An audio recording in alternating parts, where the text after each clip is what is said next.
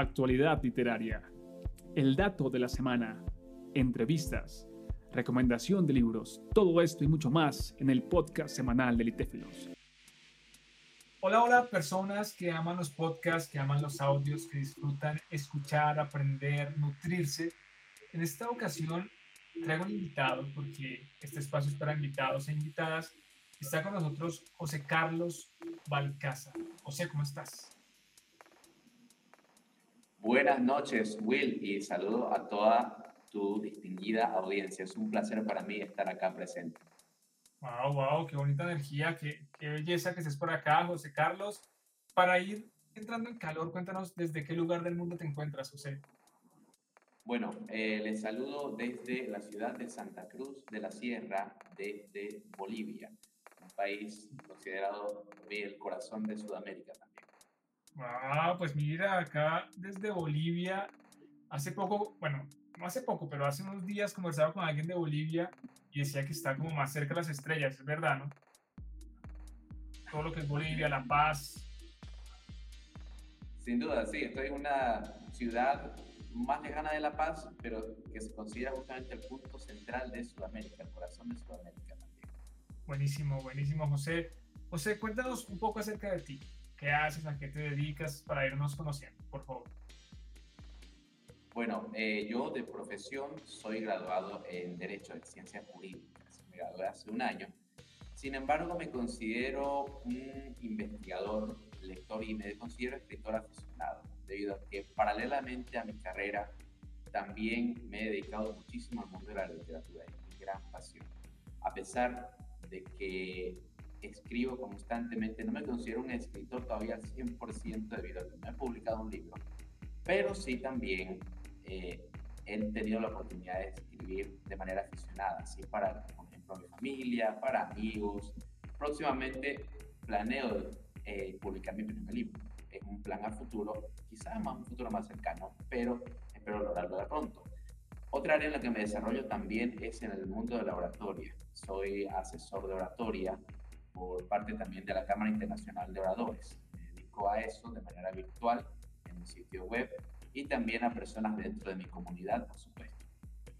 Buenísimo. Es decir, que estás conectado con las leyes, con la literatura, con la comunicación, con las letras. Ahí hay como un cóctel nutritivo para, para expresar mucho en el arte. Me parece muy, muy interesante. Ahora, cuéntanos un poco, José, de, tu poema. No pido perdón. Cuéntanos un poco ese poema, José, por favor. Wow, eh, para entrarme en el contexto, eh, tiene mucho de mí, es un poema que tiene muchísimo de mí, mucha emoción. Yo siento que cada vez que escribo tengo que contar una historia. No soy personalmente una persona aficionada a la poesía, admito que es la primerísima vez que escribo poesía, de hecho antes no leía mucha poesía, muy poco, no soy fan del género, pero aún así, pese a eso, las oportunidades que he tenido de escribir y de leer he logrado de alguna manera expresar las emociones. Este poema tiene mucho de mí en el aspecto de la salud mental. Soy una persona que le encanta la promoción de la salud mental, la necesidad que tenemos nosotros de ser más empáticos con aquellos que sufren de trastornos mentales, que tienen problemas, no solamente trastornos, ansiedad, depresión, todos los mayores males en nuestro planeta ahora mismo. Y el poema cuenta una historia de una persona que sufre de un trastorno de salud mental pero que sufre no solo por su problema, sino por el mundo, por una sociedad que lo juzga, por una sociedad que lo apalea, por una sociedad llena de prejuicios. Entonces, durante la primera parte del poema es la expresión máxima del dolor de una persona que sufre de problemas de salud mental. Me identifico porque en el pasado tuve ansiedad. Y entonces, el poema la parte de la historia, que es cuando la, los prejuicios del mundo, la persona que se rinde y decide quizás suicidarse. Y entonces es cuando aparece esa alma salvadora, esa esperanza quizás utópica, no solamente de una persona, sino un concepto abstracto del perdón, de la empatía, de la comprensión que quizás muchos seres humanos no tuvieron con nuestro protagonista, pero que quizás luego lo tiene con esa parte interna del protagonista que menciona en el poema, que es el niño nuestro niño interior que en el pasado no sufría, que no tenía dolor, que no sabía de los problemas de salud mental, pero que mantiene esa inocencia. Entonces yo traté de contar una historia precisamente debido a que lo escribí en un momento de dolor, de sufrimiento, en un momento de estrés. Y cuando leí la convocatoria de litófilos, litófilos estaba en ese momento. Y decidí escribirlo, expresar mis emociones. Y salió lo que tenemos ahí, mi poema de No pido perdón. Siento que es muy fuerte. Sabes que de lo que cuentas, mencionas ahora al final, dices que estabas ahí mientras estabas escribiendo el poema.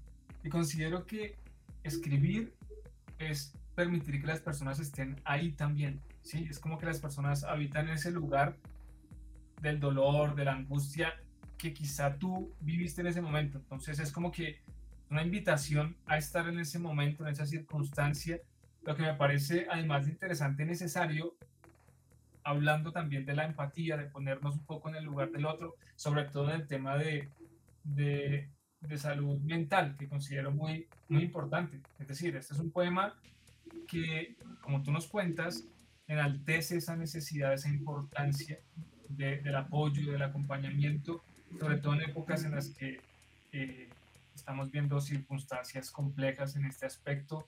Muy importante, muy importante un poema, un poema como el tuyo, José.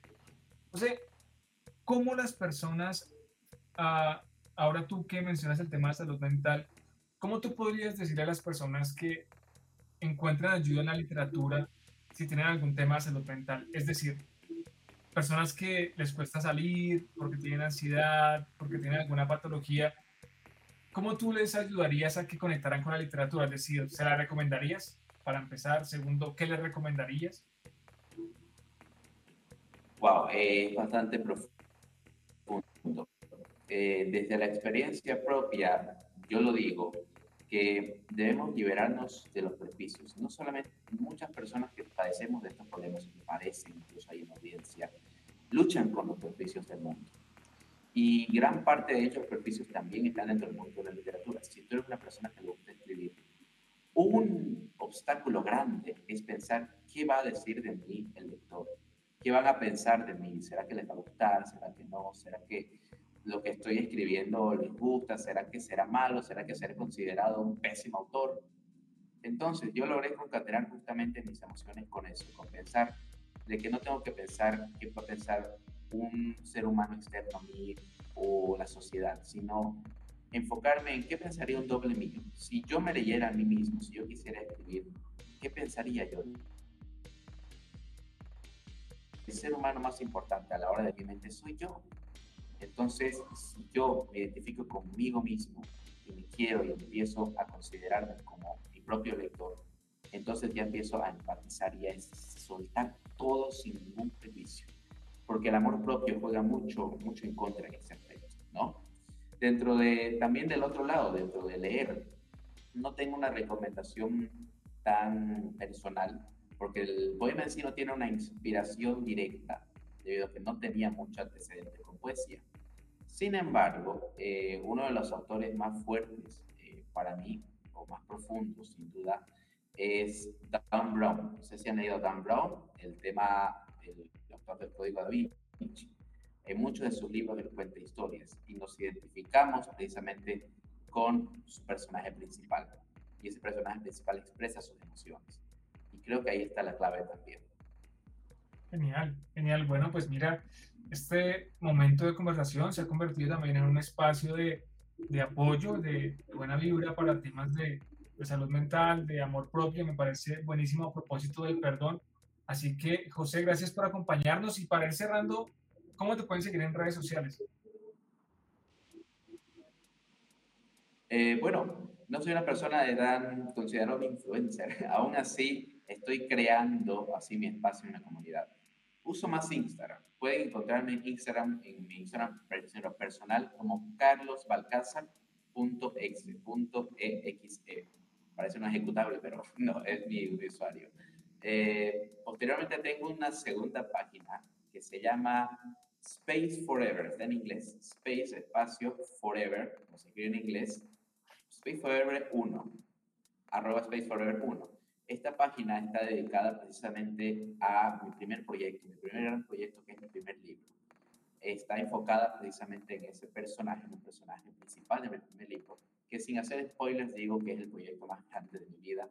Y si mi libro llega a salir, va a anunciarse por ahí y en ese espacio donde se detalla más o menos de qué trata todo este contexto de mi primera historia. Que por cierto, el poema tiene una conexión fuerte y directa con mi primer libro, mi primera historia, Space Forever. Así que pueden seguir ambas páginas para saber más de mí. Buenísimo, buenísimo, José. Ahí están las recomendaciones para que sigan a José, para que se enteren acerca de sus proyectos. José, gracias por acompañarnos esta noche. Muchas gracias, Will, y a Litéfilo por la oportunidad. Un saludo a todos desde Bolivia. Un abrazo. Mucho gusto. Chao, chao.